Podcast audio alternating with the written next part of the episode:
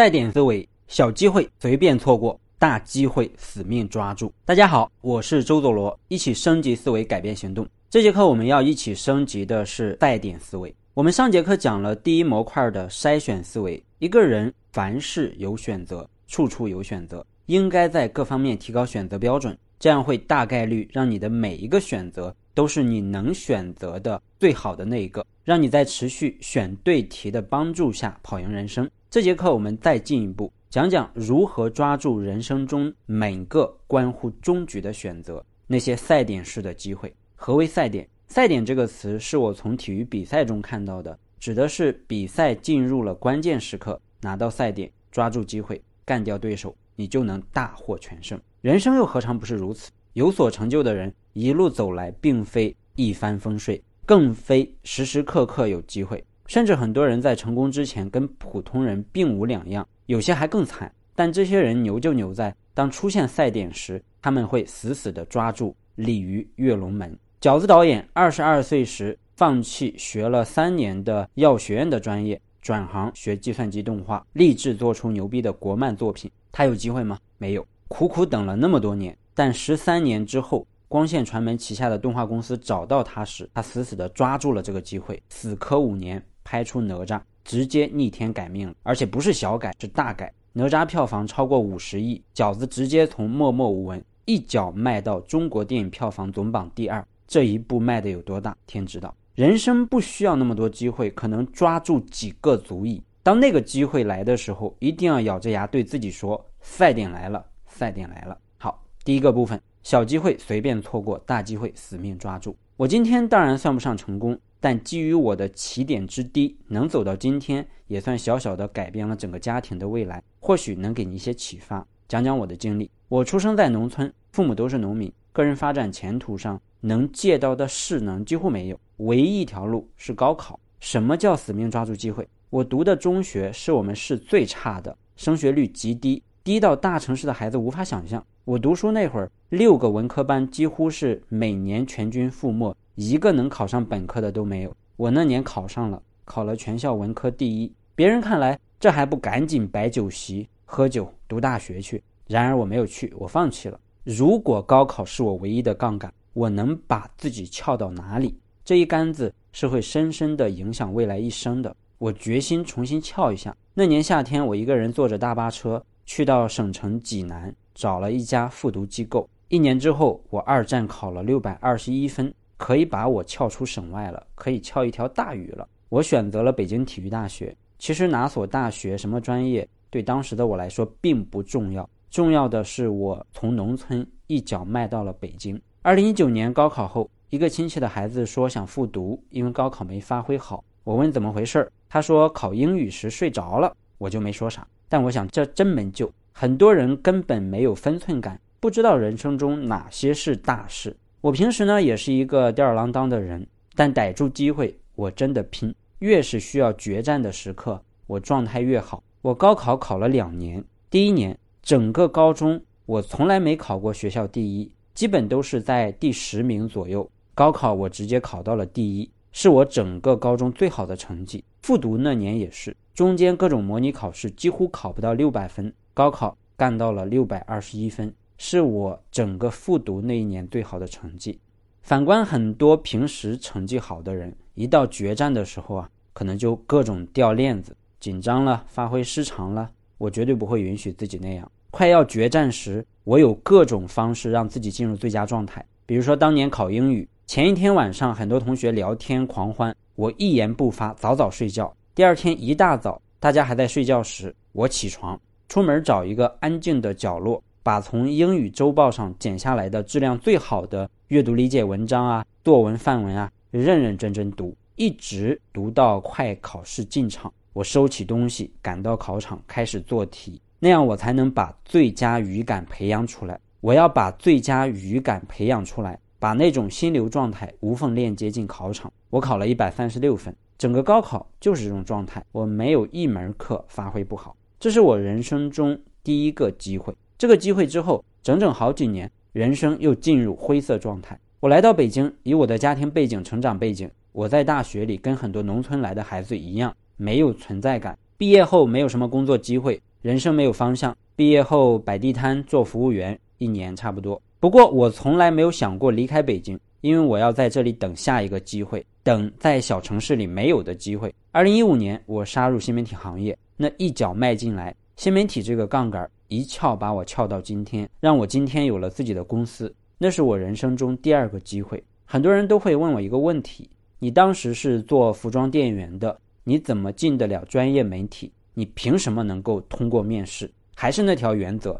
小机会随便错过，大机会死命抓住。二零一五年八月的某天，我回学校摆地摊时，遇到个朋友。聊天过程中，他建议我尝试一下做新媒体。后来，我跟他以及当时创业邦的编辑吃了顿饭，饭桌上问了我一些问题，觉得我这人不错，说可以推荐我去面试，但不保证我被录用，因为我没有一丁点儿经验，也没有任何相关背景。但我当时想，拼了命也要抓住这个机会。所以面试前，我从百度百科、知乎、微博、网站以及朋友等各种渠道去全面的了解这家公司，整理了很多资料，还经常在家自问自答演练面试过程。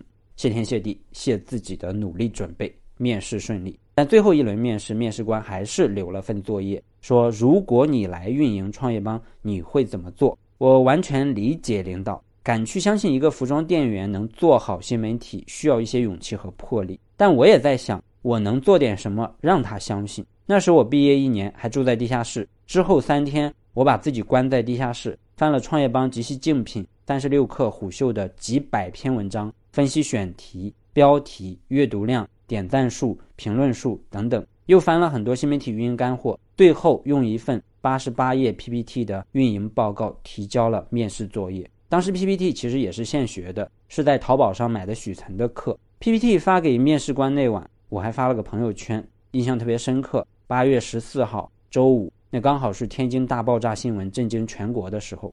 因为这个 PPT，我抓住了那个机会。八月十七日，我就入职了创业邦，从公众号小编做起，月薪五千元。所以很多人说机会很重要，但很多机会啊，真的不是天上掉下来的。是拼命努力抢来的。比如我抓住的那个做小编的机会，其实换做很多人，以我当时那样的背景，以大多数人的努力程度，多半抓不住那个机会。我后来在插座学院时招新媒体编辑，只要你愿意在这一行发展，你过来，我一定有能力把你带得很好。是有机会了，也很多人投简历，但说实话，那些简历百分之九十以上都没有认真准备过。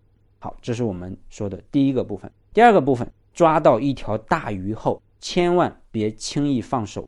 好机会不常来，天上掉馅饼时，请用水桶接，而不是用顶针。这句话不是我说的，是巴菲特说的。查理芒格说过，去掉前几个最牛的投资，巴菲特什么都不是。这句话什么意思呢？翻译成大白话就是，巴菲特的巨额财富其实是为数不多的几条大鱼给他赚的。水大鱼大，抓到大鱼后。千万别轻易放手。一九七六年，巴菲特抓到一条大鱼，如今的美国第二大汽车保险公司 Geico，他陆续买入，直到占 Geico 的股份达到了二分之一。对大部分人来说，这足够了，但对巴菲特来说不够。他一直盯着这条大鱼。过了近二十年后的一九九五年，巴菲特提出以二十三亿美金收购剩下的百分之五十股份，这个价格相当于。买前一半股份价格的五十倍，人们以为巴菲特不会在如此高位买进，用五十倍的价格加仓，太疯狂了。但巴菲特出手了，后来他大获全胜。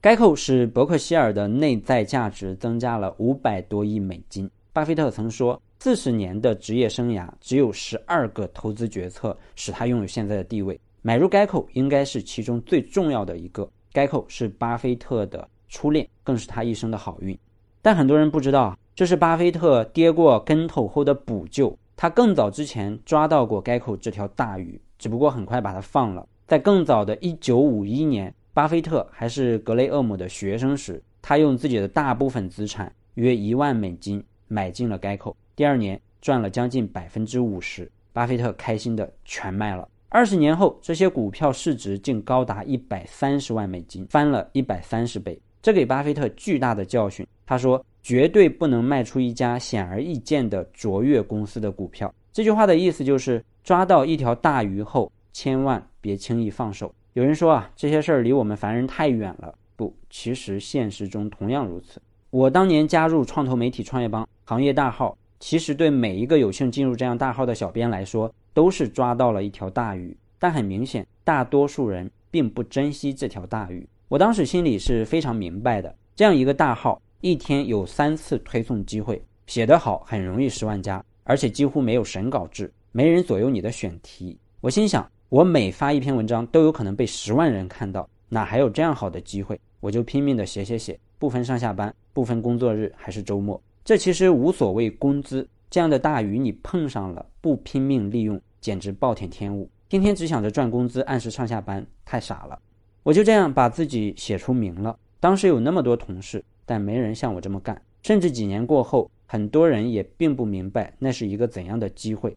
从创业邦到今天五年了。我现在在做什么？我不给自己休息，不给自己享受。到今天，我保持高强度的写好文章，写有价值的课程，写好书。为什么呢？我抓住了这条大鱼，我又怎能小富即安，赚几个广告费就完了？这绝不可以。我赚到的钱也无心研究买房子、买车子。我勇敢的自己投资自己，租更大的办公室，招人，组建团队，继续骑在这条大鱼的背上。让他带我走到更远，绝不能说差不多了。我不会轻易放手，因为这样的机会并不多见。如果有幸有机会借此走上一条更广阔的路，我绝不能现在停下来庆祝胜利。好，这是我们这节课第二部分，第三个部分，关键节点不犯错，要成为处事原则。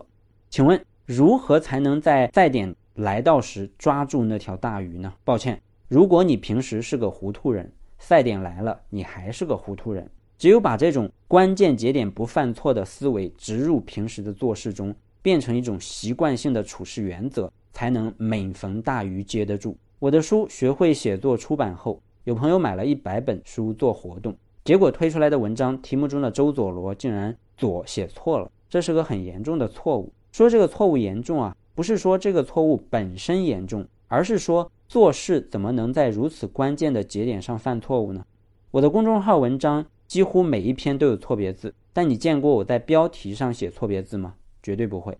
我的同事知道，我推送文章推之前，我会两眼瞪着标题，用手指着一个词一个词的读出来，确认题目中没有任何错误。我见过很多百万号、千万号，经常在关键节点上犯低级错误，比如推送出来的文章发现。推的竟然是昨天推过的内容，定时推送定好之后呢，又改了很多内容，结果最后推的还是改之前的。推送后发现文案写的是让用户点击阅读原文链接购买产品，结果没放链接等等。生活中、工作中各种事情难免犯错、马虎或者偷懒，其实都没问题啊，只要你在关键节点上做好就可以。我有个自媒体好友，犹豫了很久之后。终于决定要做知识星球的付费社群，结果说看到大家六幺八都在做活动，自己也赶紧发了一个招募文案，然后一个小时就把招募文案写好推送了。这个虽然不能说是犯错，但绝对属于关键节点上偷懒。你的产品定位、价格区间、价格策略、文案写作、推广计划等等，都应该是非常认真的准备后才把它推出来，很多都没有准备，直接怼出来。其实是自己坑自己。二零一七年我的职业黄金年，那年我的课程推广遍布各大自媒体平台，累计阅读量超过六千万，销售额超过一千万。从这两个数据上看，都算是新媒体第一讲师，是我们平台很多老师加起来的总和。那为什么是我呢？我抓住了一个关键节点，公司当时拿出很多钱，成立专门的推广组给老师推课，钱怎么花呢？怎么分配呢？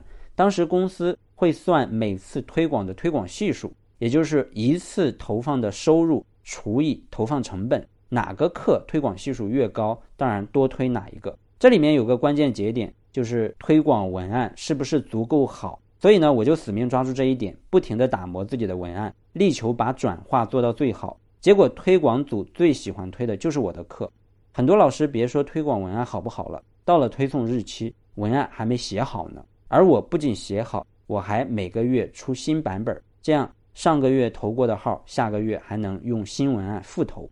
很多老师认认真真写课三五十节，把产品打磨好了，以为万事大吉了，在推广文案这种关键节点上偷懒，所以经常是推广费给出去的同时，给对方账号一个很烂的推广文案，让推广费打水漂。所以平时的工作处事中啊，你要养成一个处事原则，不管什么事干之前，先明确一下这件事的成败关键节点是哪几个，然后你的时间精力啊。永远都不应该均分在每一件事上，要永远把他们更多的压注在关键节点上，因为他们决定成败。慢慢的，这种处事原则就会成为一种本能反应。当你遇到人生中的大鱼时，你不会熟视无睹，而是会敏锐的发现它，并大声告诉自己赛点来了，然后死死的抓住它。所以啊，手里没好牌的人更要拼命去抓住每一个大机会。这就是我们这节课的核心。好，我们这节课就讲到这里。最后有一个小的思考：升级思维的目的是改变行动啊，请你梳理一下目前的工作中核心任务是什么？核心任务能很好的完成的关键节点是什么？你是否经常这样分析工作？同时反思一下，你是否过去曾抓到过大鱼，然后傻傻的放手了？希望你在留言区写下你的思考。最后呢，还是希望如果这门课对你有所启发。希望你能把它推荐给你的朋友，大家一起进步。感谢，我们下节课再见。更多精彩教程尽在小刀娱乐网三 w 点 x 六 g 点 com。